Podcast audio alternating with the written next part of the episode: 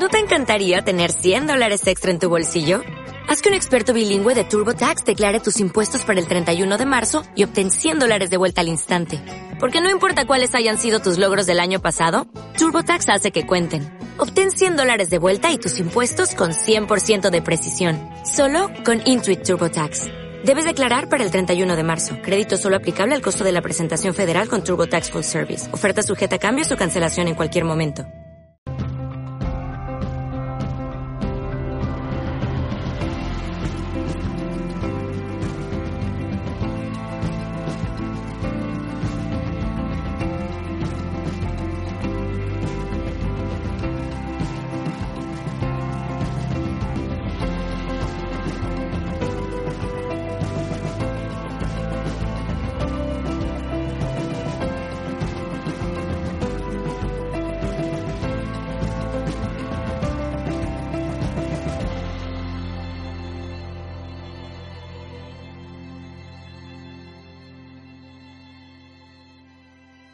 Entonces la gran pregunta, eh, ¿cocinar con sol es posible? Y sí, sí es posible, pero tenemos que aprender cómo. Un poco la idea de esta, de esta charla introductoria es que veáis que es perfectamente válido, perfectamente posible y que es asequible, fácil y luego lo que podemos hacer es comprarnos la cocina solar. Hay muchas cocinas comerciales, en general funcionan bastante bien todas y eh, podemos construirnos, construir la cocina solar nosotros mismos. Eh, en la asignatura en la, que, en la que yo doy, donde mis alumnos tienen que hacer maquetas de construcción, pues una maqueta que es obligatoria es una maqueta que no es representativa, que es de investigación, es conceptual, que son esas cajas de cartón. Luego os explicaré un poco la relación que hago para, para que puedan investigar en una, en una construcción que se calienta sola con el sol eh, fundamentalmente, cada una tiene sus, contenidos, sus, detalles, sus características. Y entonces lo que hacemos es tener varias, hoy he traído cuatro, para que, para que os hagáis una idea de cómo se pueden, se pueden hacer y, estudiarlas. ¿no? Esta es una cocina comercial, una cocina de concentración, tiene alta potencia, es muy sensible al movimiento solar, es decir, si no la tengo bien orientada no va a cocinar. En cuanto pase un cierto tiempo y yo no, le no la atienda, eh, deja de cocinar correctamente.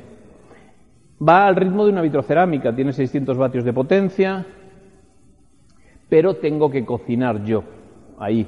Es decir, tengo que darle vueltas porque se me pega la comida si, si me descuido. Tengo que ir siguiendo el sol, cada cuarto de hora tengo que darle un pequeño giro a la cocina para ir siguiendo el movimiento solar. Entonces, bueno, pues aquí puse unos cuantos elementos a tener en cuenta, ¿no? Eh, son son múltiples espejos, son metálicos, una geometría muy concreta, la parabólica, en el foco, en el foco de la parábola es donde está la olla. Igual que una antena parabólica, tiene el sensor electrónico en el foco geométrico. Nosotros la radiación que usamos es radiación visible y los de las antenas parabólicas para ver los partidos usan radiación electromagnética. Todo el mundo va allí, la toca y dice, pero esta cocina está fría. Lo que está caliente es la olla porque se concentra en el punto focal. El movimiento de sol es muy importante para mis alumnos y para cualquiera que quiera, que quiera cocinar con el sol. La potencia de la concentración, la medición de la temperatura son ejercicios que, hacemos eh, con ellos. ¿no? Y es sensible, por ejemplo, en invierno con vientos fríos se cocina mucho más lento. ¿Por qué? Porque la olla se nos enfría. Sin embargo, tenemos estos hornos, los hornos de acumulación, están hechos con cajas de cartón. O sea, esto mis, alumnos por 3, por 5 euros se pueden hacer un horno solar. Mis alumnos, quiero decir, vosotros mismos, espabilando un poco, claro. Es decir, no vayas a comprar la caja de cartón. Espera o que te la regalen un almacén y, luego os explicaré así un poquito cómo, cómo haceros una rápidamente. Entonces, esto es cocción a baja temperatura, no es la potencia que tenía la otra, pero tampoco es el ritmo ni, el, procedimiento. A baja temperatura se cocina despacio, eh, los alimentos se enriquecen mucho, completa mucho el, sabor y además yo no tengo que estar ahí. Yo como cocinero me refiero, no yo presentador, sino el cocinero no tiene que estar ahí. Todo el mundo me pregunta, ¿cuánto lleva a cocinar en una caja de estas? Digo, a mí, dos minutos. El primero es para meter el pollo dentro del horno y el segundo para sacarlo. Entre el primer minuto y el segundo minuto, el sol trabaja durante tres horas para mí. Entonces a las 11 dejo la comida, hecha, la comida al sol, a las 2 la comida está lista. Y yo mientras, si es en verano, estaré en la playa, navegando en piragua o tomando las cañas con mis amigos. Porque no es sensible al movimiento solar, sino simplemente la oriento. ¿Cómo se mueve el sol? Se mueve desde el este hacia el oeste. A mí me interesa el sol del mediodía, el sol de las do, de la una, de las dos.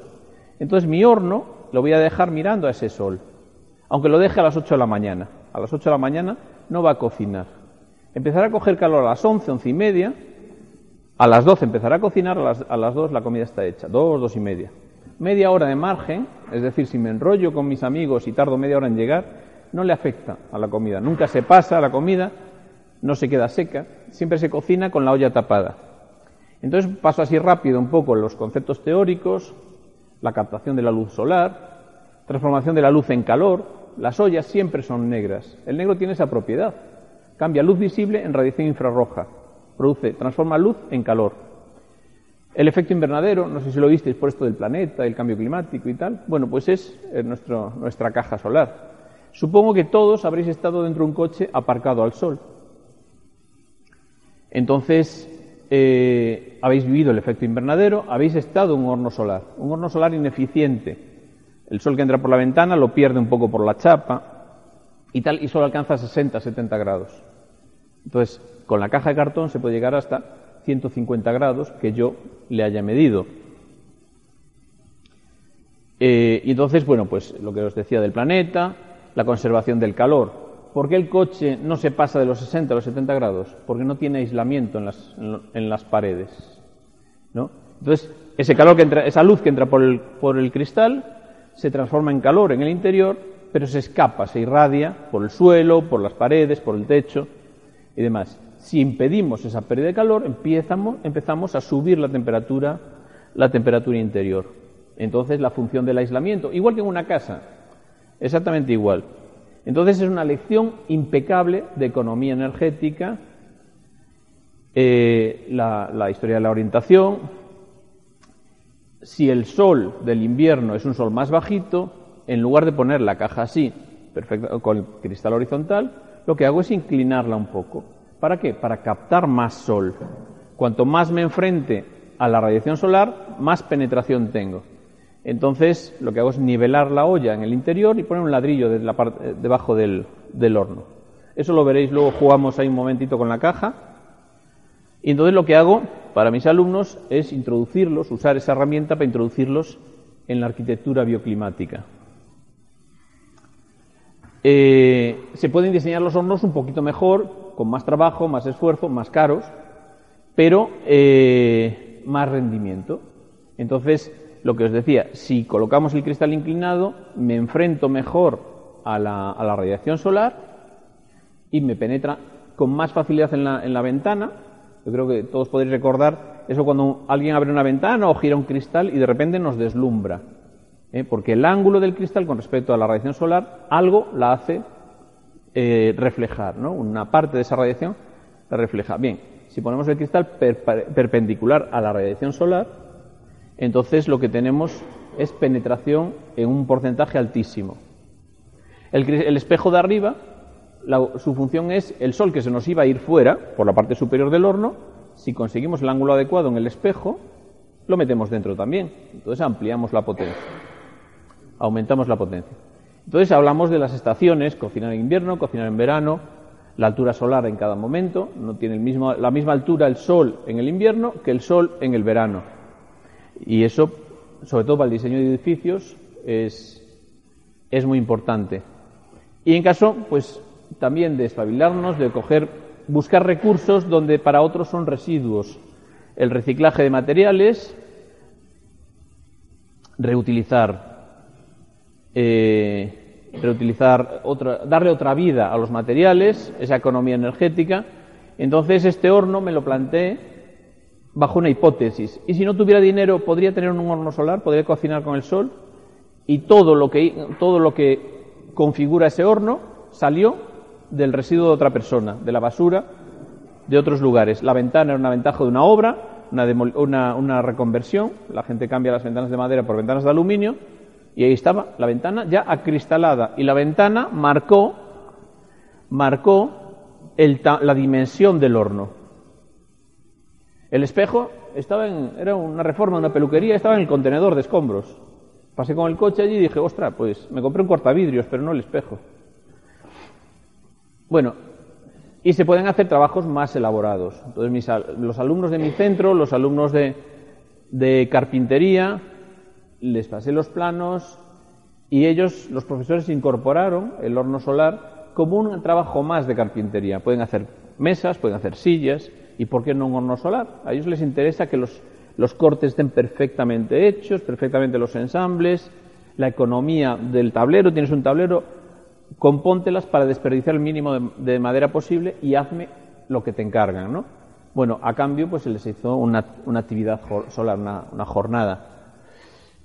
Y entonces este, en este caso tiene cuatro espejos, cuatro reflectores, con lo cual ganamos un poquito más. Y ese trabajo profesional, que es lo que les interesa a ellos, ¿no?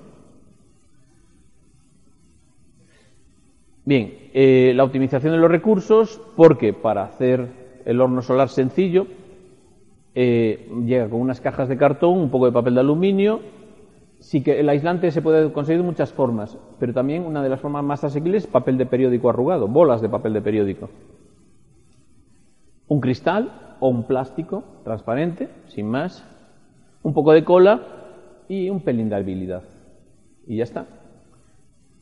Eh, entonces, estudiar esos aspectos de la transmisión de calor que están contenidos en el horno. Si me extiendo por aquí no, llegamos al final y creo que puede ser más interesante que toquéis, que veáis, que palpemos los hornos solares. Bien, ese es mi primer horno didáctico, el primero que usé, es de 1993, sigo cocinando con él. Una caja de cartón nunca dio tanto rendimiento, ¿no? Entonces, eh, bien planteado y un poco, con un poquito de cuidado, tiene una durabilidad enorme. Hay otros sistemas, el panel Solar Cookit, para mí es la mínima expresión, lo veréis ahí, lo traje, está dentro, dentro de una bolsa de plástico, y, y eso, dos cuencos de cristal, que sería el equivalente a cerrar las ventanillas del coche cuando estamos aparcados, aparcados al sol, es decir, impedir que el calor se vaya para afuera, se lo lleve el viento. Y luego múltiples espejos que manden el sol hacia la olla. Entonces, pues lo mismo, la, orientación. Otro modelo un poquito más evolucionado, de mejor rendimiento, es la tipo funil o tipo embudo. Funil es embudo en portugués y en, y en gallego. Y fundamentalmente es el mismo principio. Una cápsula transparente con una olla negra en su interior y múltiples espejos que nos manden, que nos conduzcan el sol a la olla, que es lo que nos interesa. Este le he llegado a medir 200 grados. Este es un modelo comercial, se, llama, se conoce como Hot Pot, la fábrica en México. Eh, a nivel de diseño es una pasada, me gusta mucho enseñárselo a, mis alumnos, no lo ha traído, pero se encarta así muy fácil, es un plegado desplegado inmediato. Eh, pero hay una cuestión anecdótica, tal vez, o no. Eh, la procedencia de los materiales. Según me comentaron, el aluminio con que se fabrica en Europa, pero la cocina se fabrica en México. Y luego yo compré el horno a través de un distribuidor en Barcelona. Entonces yo no sé si cocinando toda mi vida con este horno solar compensaré la energía invertida para que ese llegara a mis, a mis manos. ¿no? Entonces, eh, es también un elemento de reflexión en torno a la, la disposición frente al sol. Cuando, cuando si todos juntos nos ponemos a cocinar, todos tenemos clarísimo que, que necesitamos el sol para poder preparar nuestro plato. Y tenemos claro cómo organizar los hornos. ¿Cómo están organizadas las casas en nuestras ciudades? Tienes una casa que le da el sol y, delante te dicen un edificio que te deja la sombra de nuevo. Los romanos prohibían que un edificio nuevo diera sombra a uno que ya estaba. ¿Cuánto hemos evolucionado en dos mil años? Y sin embargo es tan intuitivo que no tengo que explicárselo a los, a los alumnos. Ellos saben perfectamente cómo organizar sus hornos. Si se tratara de casas, sería lo realmente interesante, que todas las casas se pudieran calentar con el sol.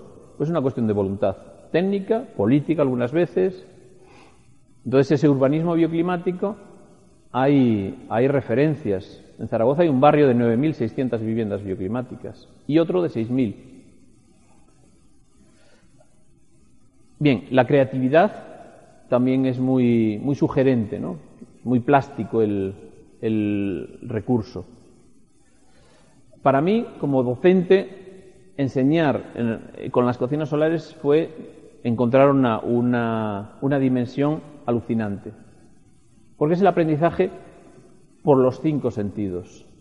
Están hartos de oírme, de verme todos los días. ¿Para qué? ¿No? Pero de repente entran en, entran en juego otros sentidos, como tocar. Vete a mirar si está el arroz hecho. Inocentes de ellos cogen la olla, cogen la tapa, hacen así para mirar el arroz, pero no se dan cuenta que quema eso, quema mucho, ¿no? Y entonces dejar caer la olla y gritar así, me caen.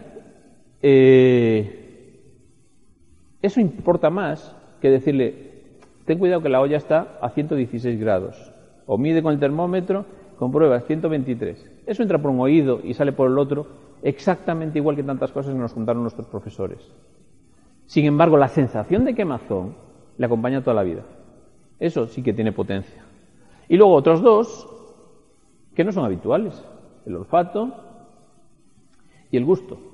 Entonces, si organizamos una comida solar, pues entran otras impresiones sensoriales que nos van a acompañar el resto de nuestra vida. Y entonces una jornada solar que realmente lo que os estoy contando es un cuento, con fotos, a veces con vídeo, a veces con dibujos, pero es un cuento.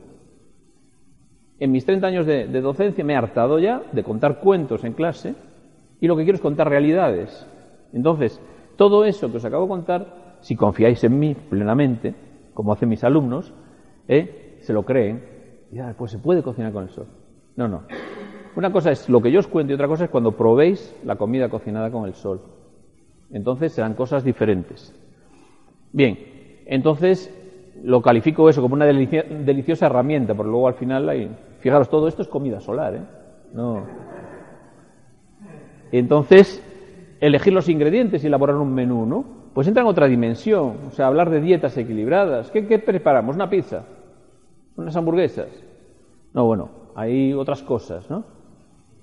O la producción ecológica de los alimentos. Aprovechar para meter, vamos a hacer la compra, hacemos un listado y os vais a tal tienda y eso. Solo pongo, en estas actividades solo pongo una, una obligación, una condición sin la cual no, no se hace, ¿no? Esa obligación es emplear plato, vaso, cubiertos que no sean de usar y tirar. Si a mí me valen los de casa, los meto en una bolsa, los llevo a la jornada solar, como en plato de loza, paso de cristal, y en la misma bolsa vuelve para las vajillas de casa. No hay ningún problema. Porque tenemos que organizar una cosa para sensibilizar en la conservación del medio ambiente, en la cual genero, o sea, consumo un montón de recursos, platos, vasos, cubiertos de plástico, que media hora más tarde va a ser un montón de basura, un montón de residuos. Esa es mi forma de enseñar, de educar a nivel ambiental en conservación de la energía, en economía de recursos. Entonces, ya hace tiempo que, la condición es esa. Y la gente lo entiende perfectamente.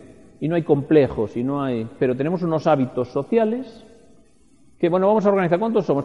compra tres paquetes de platos de plástico. No, no, cada uno de nosotros, y vamos a quedar todos para comer juntos, ¿por qué cada uno no puede venir con su bolsita? Bueno, entonces, lo mismo, ¿no? ¿Cómo transmitir seriedad, seriedad a, esto? Pues comiendo. ¿Qué tal si organizamos una comida para los que estamos? Un, perolo de, de pisto de verduras.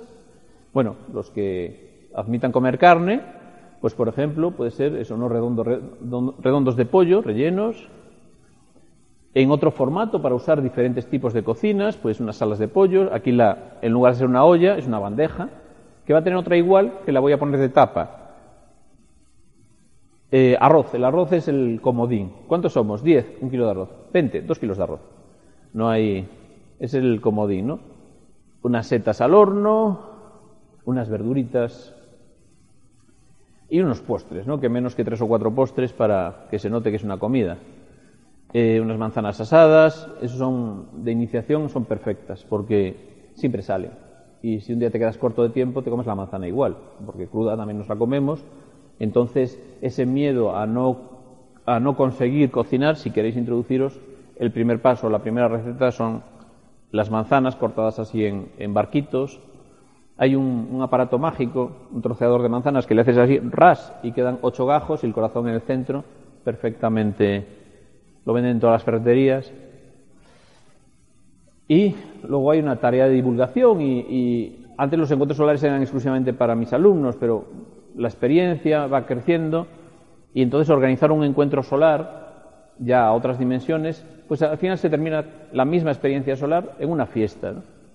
Y entonces convocar un encuentro, todos los amiguetes que tienen hornos solares, otras escuelas, pues ¿por qué no hacerlo todos juntos el mismo día? Entonces la Universidad de La Coruña convocó un encuentro solar el mes de mayo. Claro, vivo en Coruña. Eh, ¿Cómo sé si dentro de tres meses me va a hacer sol o no? No lo sé. Entonces la convocatoria es con un asterisco diciendo, en función de la climatología, avisaremos tres días antes de si se, se confirma o se aplaza una semana. Y entonces se puede convocar con tres meses antes, todo el mundo sabe que para esa semana se va a intentar y si se hace más o menos miércoles, jueves, pues el lunes se puede confirmar perfectamente si tenemos garantía absoluta de sol o si lo que vamos a hacer es eh, aplazarla. Ante la duda, aplazamos. No se puede convocar y tener a 100 personas hambrientas ¿eh? un día que medio luz, medio sol, medio nubes, la comida medio cruda. No, porque la gente asocia, vaya mierda que es esa cocina solar. Sí.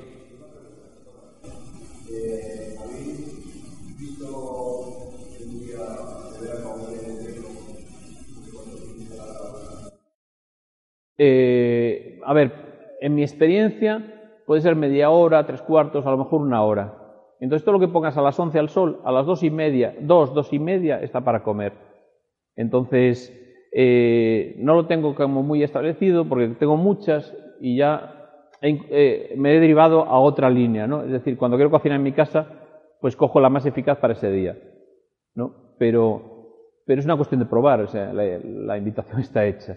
Eh, para una actividad de divulgación, nosotros lo hacemos en el mes de mayo, porque, porque tenemos garantías, porque, porque somos centros formativos y en julio no hay clase, pero en julio se cocina todavía mejor. O sea, a partir de, abril hasta, hasta octubre se cocina perfectamente. Y yo pensé que no se podía cocinar eh, entre, entre noviembre y marzo.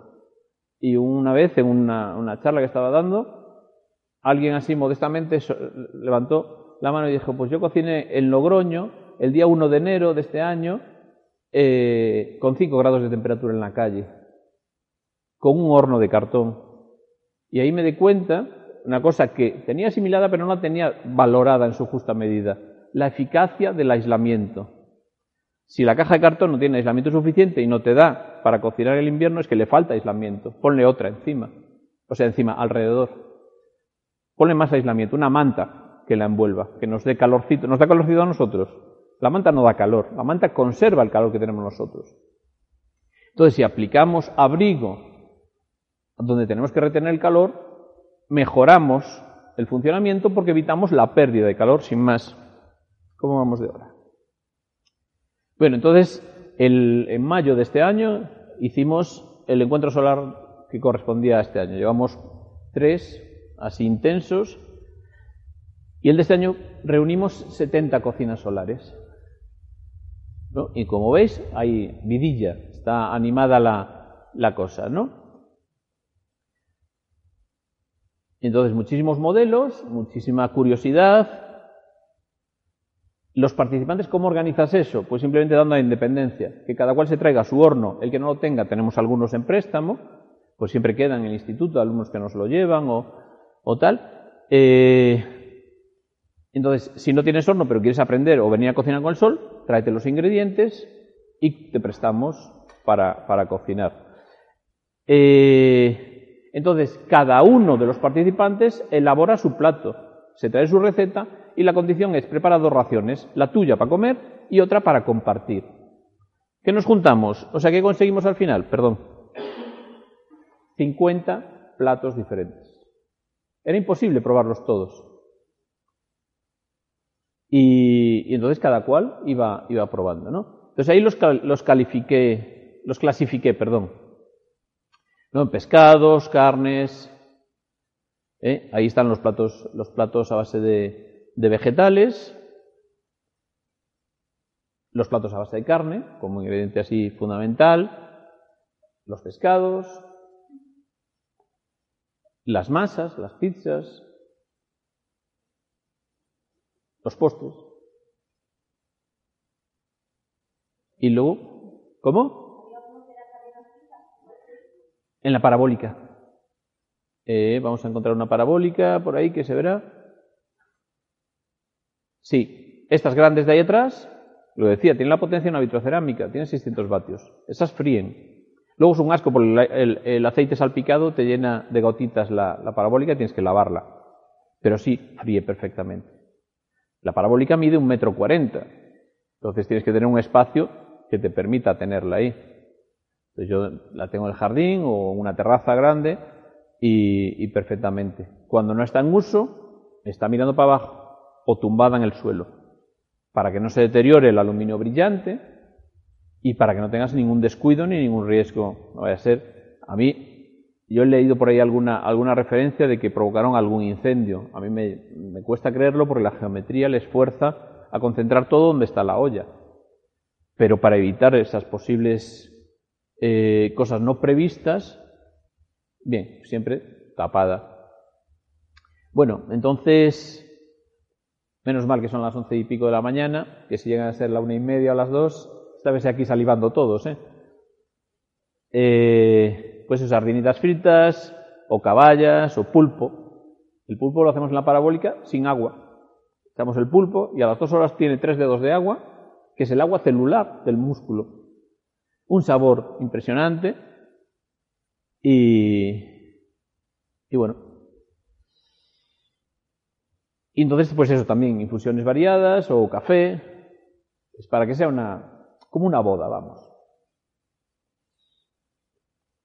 Bien, entonces, eh, en la parte de arriba se sale de la pantalla, debería haber un, rótulo que dice una evolución sencilla. Esto es una caja.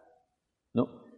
Eh, es mi recurso para explicar diseño bioclimático. Perdón, querías hacer una foto, ¿no? Sí. Pues de esa caja, cambiando una vocal, me paso a una casa,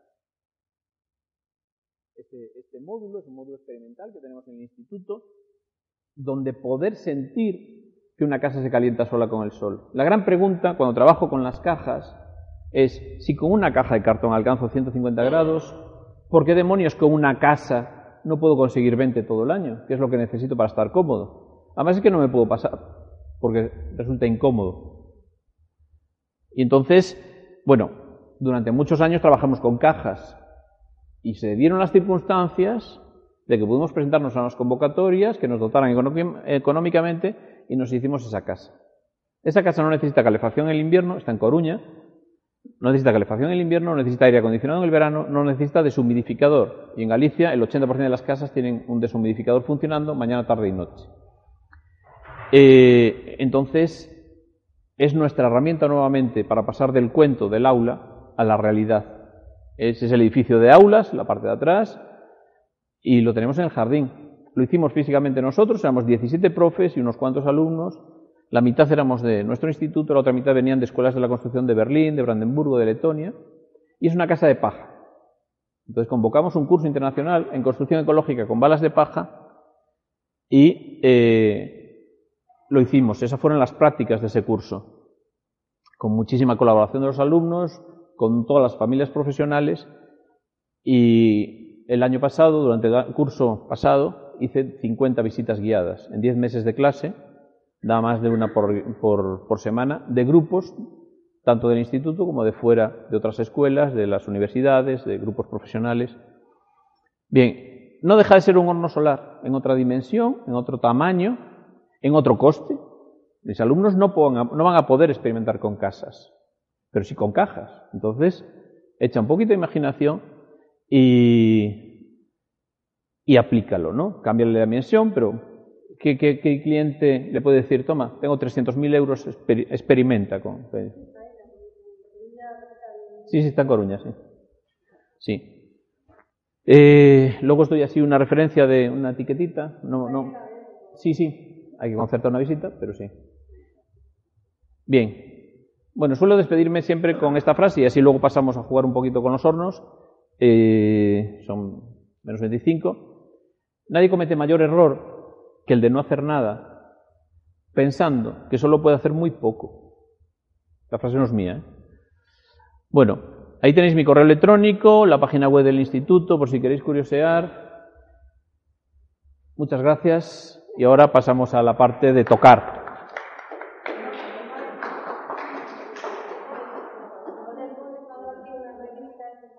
Fijaros qué aislamiento estoy usando. No le puedo exigir a mis alumnos que se gasten 30 o 40 euros en, un, trabajo, pero 3 euros, malo será, ¿no? Papel de aluminio de... Papel de aluminio de cocina. Papel de aluminio de cocina, convencional. Me he perdido. Nada. Está la caja de cartón entre medias. Ah, va cartón. ¿Eh? Sí. Paneles aislantes. ¿Y esto es cartón también? ¿Eh? Sí, es lo mismo. Y papel de aluminio. Sí, sí. Qué gracioso. Vale. Entonces. No solamente la última capa. Bueno, primero porque porque siempre tienes un poquito de humedad, de humedad en el ambiente, aunque está la, la olla está cerrada, siempre siempre pierde, genera un poquito de humedad. Entonces, para conservar mejor el, cartón, te dura más.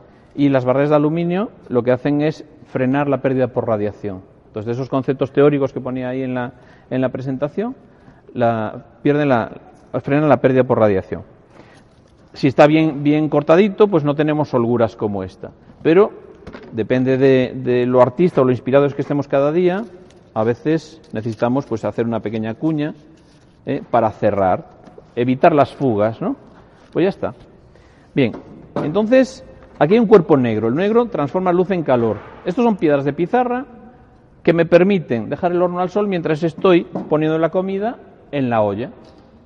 Entonces estoy en, la cocina, en casa, en el interior, troceando la comida, metiéndola aquí. El horno ya está funcionando porque tengo elementos negros produciendo calor que si son pesados no se van a enfriar a la mínima. Entonces yo dejo esto al sol lo tapo, empieza a coger calor. Cuando yo abro, las piedras están calientes. Meto la olla, el aire caliente se ha marchado, porque acabo de abrir. Sin embargo, las piedras van a tardar en enfriarse a lo mejor media hora, tres cuartos. Con lo cual, cuando meto esto con la comida dentro, lo que hago es que en cuanto, en cuanto cierre el horno, en cuanto cierre el horno, la temperatura se, alcanza, se, sube, se alcanza de nuevo rápidamente. Se llama inercia térmica. Es decir, quiero dilatar el tiempo de, conservación del calor en el interior.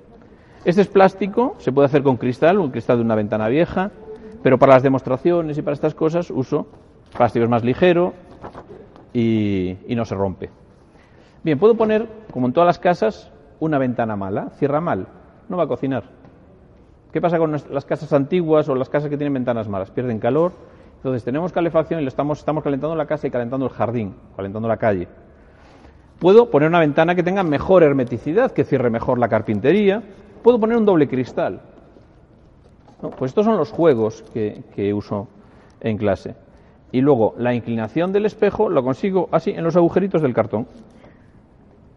Entonces, hasta ese corte en forma de U para aprovechar la tapa como un espejo, si lo hago en la dirección correcta, eh, me funciona muy bien. Y si me equivoco, porque no siempre aciertas, no siempre te das cuenta en ese momento, has metido la cuchilla y luego te das, vaya hombre, pude haberlo hecho del revés.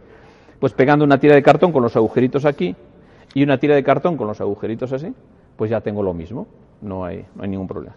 Entonces este es el horno de bajo coste,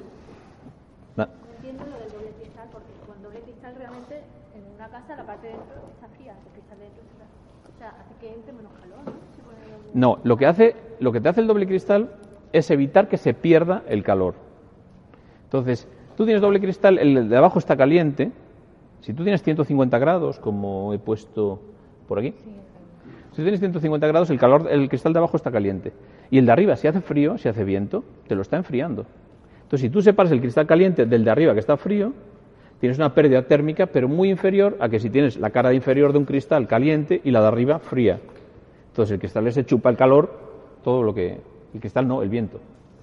Entonces, esos juegos eh, son básicos, a coste ínfimo, con los que podemos trabajar. ¿Pero hay que usar cristal siempre o con plástico?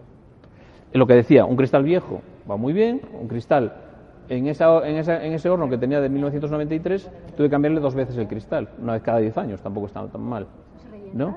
¿Eh? De una ventana normal no, no estalla con No, el calor. no, no, no. Los las veces que me han se me han roto fue porque alguien se me sentó encima sin darse cuenta que era un horno. Pensaba que era una caja. Claro, estaba así tapado Con el car- el y alguien puso no sé qué encima o se sentó tal. A mí me pareció roto, no sé quién la- le pasó. Y, y la otra vez fue también otro accidente así. de- El cartón aguanta, habría que reforzar bastante el cristal, ¿no? O sea, lo que es la estructura para aguantar el cristal. No, no, no. ¿No? ¿Con No. esto es suficiente? Sí, pegado con silicona. Ya os digo, este es plástico porque para los tras- por los viajes y eso, eh, y porque no se rompe y no tenemos ahí accidentes. Pero En vez de aluminio, no sé, que se me ocurre, seguramente lo habrás probado, porque he visto eh, con papel reflectante de los cultivos de interior. A ver, cualquier elemento aluminizado, por ejemplo, esto es un plástico aluminizado, brillante, vale. ¿Qué pasa? Que en cualquier pueblo de España, aunque vayas al más pequeño, la tienda de supermercado, tienes un rollo de papel de aluminio de cocina. Cosa que, por ejemplo, en Cuba era imposible. Yo, para, lo que me- para mí era, em- era tan evidente, va, un rollo de papel de aluminio que lo compro y en cinco minutos tengo ya medio horno solar. Pues un, rollo de papel de aluminio Allí era imposible. Sin embargo, el papel de aluminio estaba tirado por las calles, en bolsa, en forma de bolsa de patatas fritas, que allí eran platanitos fritos, que hay en el interior. Entonces, podemos conseguirlo casi a coste cero. Entonces, el planteamiento es ese, y yo os diría ahora, no os hagáis el horno solar vosotros mismos. Os hago explicar cómo se hace un horno solar, ¿no? El planteamiento, ¿eh? Es una responsabilidad que quiero compartir con vosotros, conseguir el material, la caja, con tanto cartón, ¿cuánto cartón necesito para esto? Pues lo que calculé es que conseguías cartón como para hacer esto macizo, muchas capas o un poquito más. El papel de aluminio, la cola para poder aplicar el papel de aluminio, el cristal y tal. Y además os compráis un pack de cervezas y llamáis a cuatro amigos. Y les explicáis cómo tienen que hacer un horno solar y os van a hacer el vuestro. ¿Eh? No es porque no trabajéis, es porque en dos horas o en una tarde tenéis el horno hecho. Pero además, esos cuatro amigos os van a vacilar, no os podéis imaginar cuánto, pero van a quedar enganchados de esta historia. Yo ahora estoy explicando para 20, no, estoy explicando para 80, para 100, vosotros 20 más vuestros cuatro amigos respe- respectivos. ¿no? Y entre, entre el vacil, las cervezas dejarlas para el final, porque si no, no acabáis el horno. Pero el, el planteamiento es ese. Y entonces entre todos vamos extendiendo. ¿Qué pasa cuando los cuatro amigos más nosotros tenemos cinco hornos? ¿Qué hacemos una jornada solar? De amiguetes. Y entonces transmitirlo de esa forma. La transmisión será exponencial. Bien, otros modelos. Eh, este es muy sencillo. Llamaba el modelo Solar Cookit. Es este. Este lo desarrolló una, una asociación americana, Solar Cookers International, de California, para llevar la cocina solar a países desfavorecidos de una forma muy fácil. Porque, en teoría, esto es el horno, el horno solar. Eh, ¿Me metéis esa oreja por ahí en su sitio? Bien. Y ahora, ¿hasta cuándo? Ya está. Me bajáis esto al suelo, porque ese ya lo habéis visto. Listo. Bien, ¿qué más hace falta? Un par de pinzas. En función de la altura solar, si es invierno, ese espejo será un poco más alto. Si es, o sea, si es en verano, si es en invierno, tiene otra graduación. Está dibujado el ángulo aquí. ¿No? Entonces, esto no lo pidáis a Estados Unidos, sino entrar en Internet y buscaros los planos. ¿eh? Porque es muy fácil de hacer. No, no. entras- tú buscas en Google solar- cocina solar y tienes para leer tres meses. ¿no? Y una de estas es el modelo este, el Solar, el solar Cookit. Este. Este yo le he medido 130 grados aproximadamente, el otro 150. Aunque a 115 yo, yo he hecho bizcochos. Un verano en el camping de Finisterre, Esto lo que es que no, tenéis- no tenemos que tener prisa, ¿no? No, no, lo que tienes que tener es anticipación, no, no prisa.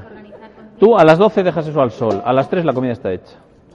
¿Quieres comer a las 2? A las 11 tiene que estar al sol. Pero este no hay que moverlo mucho, este no. No, no. Este-. ¿Eh?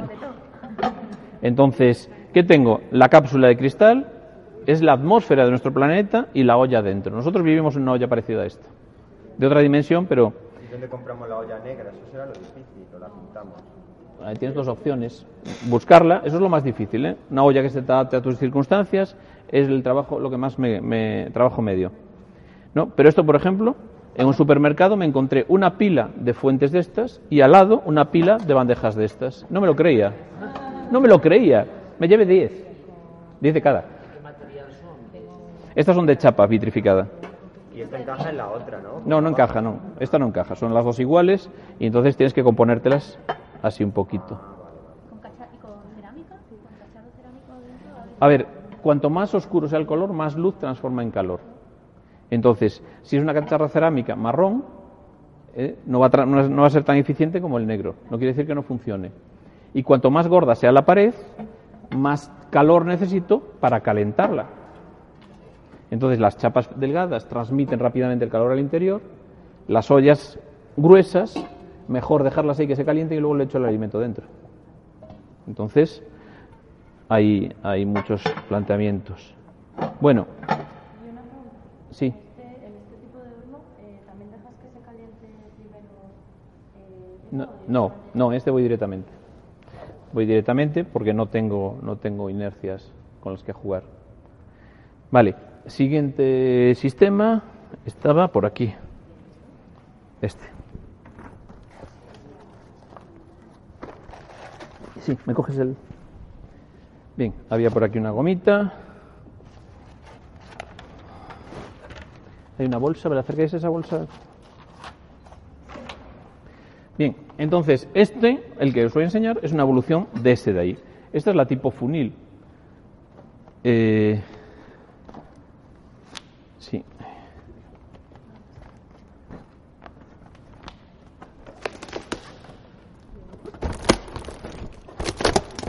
Ya está. Bien. Ese taco de espuma que le he metido abajo, lo que permite es elevar el ángulo de la cocina. Entonces, luego si queréis hacerle fotos, eh, voy a ir un poquito rápido porque si no nos, podemos quedar sin tiempo. ¿Me tiráis de ahí? Un poco. Esta sería la posición y me tiras de ahí. Sería la posición habitual de funcionamiento. Lo que hago es o un palo clavado en, la en el jardín o una piedra o tal. Sí, claro. Claro. ¿Bastante más? No, no, porque si, ti- si tienes que llamar a los si tienes que llamar a los vecinos para que te aguanten, se te cocinan los vecinos, ¿no? Entonces, eh, este, en función de estos cacharritos, ¿Te las compras también? este lo hice yo. ¿Y qué plástico que es? Es cartón, eh, cartón plástico, Ah, ahí. ¿Sabéis qué son estos cuencos?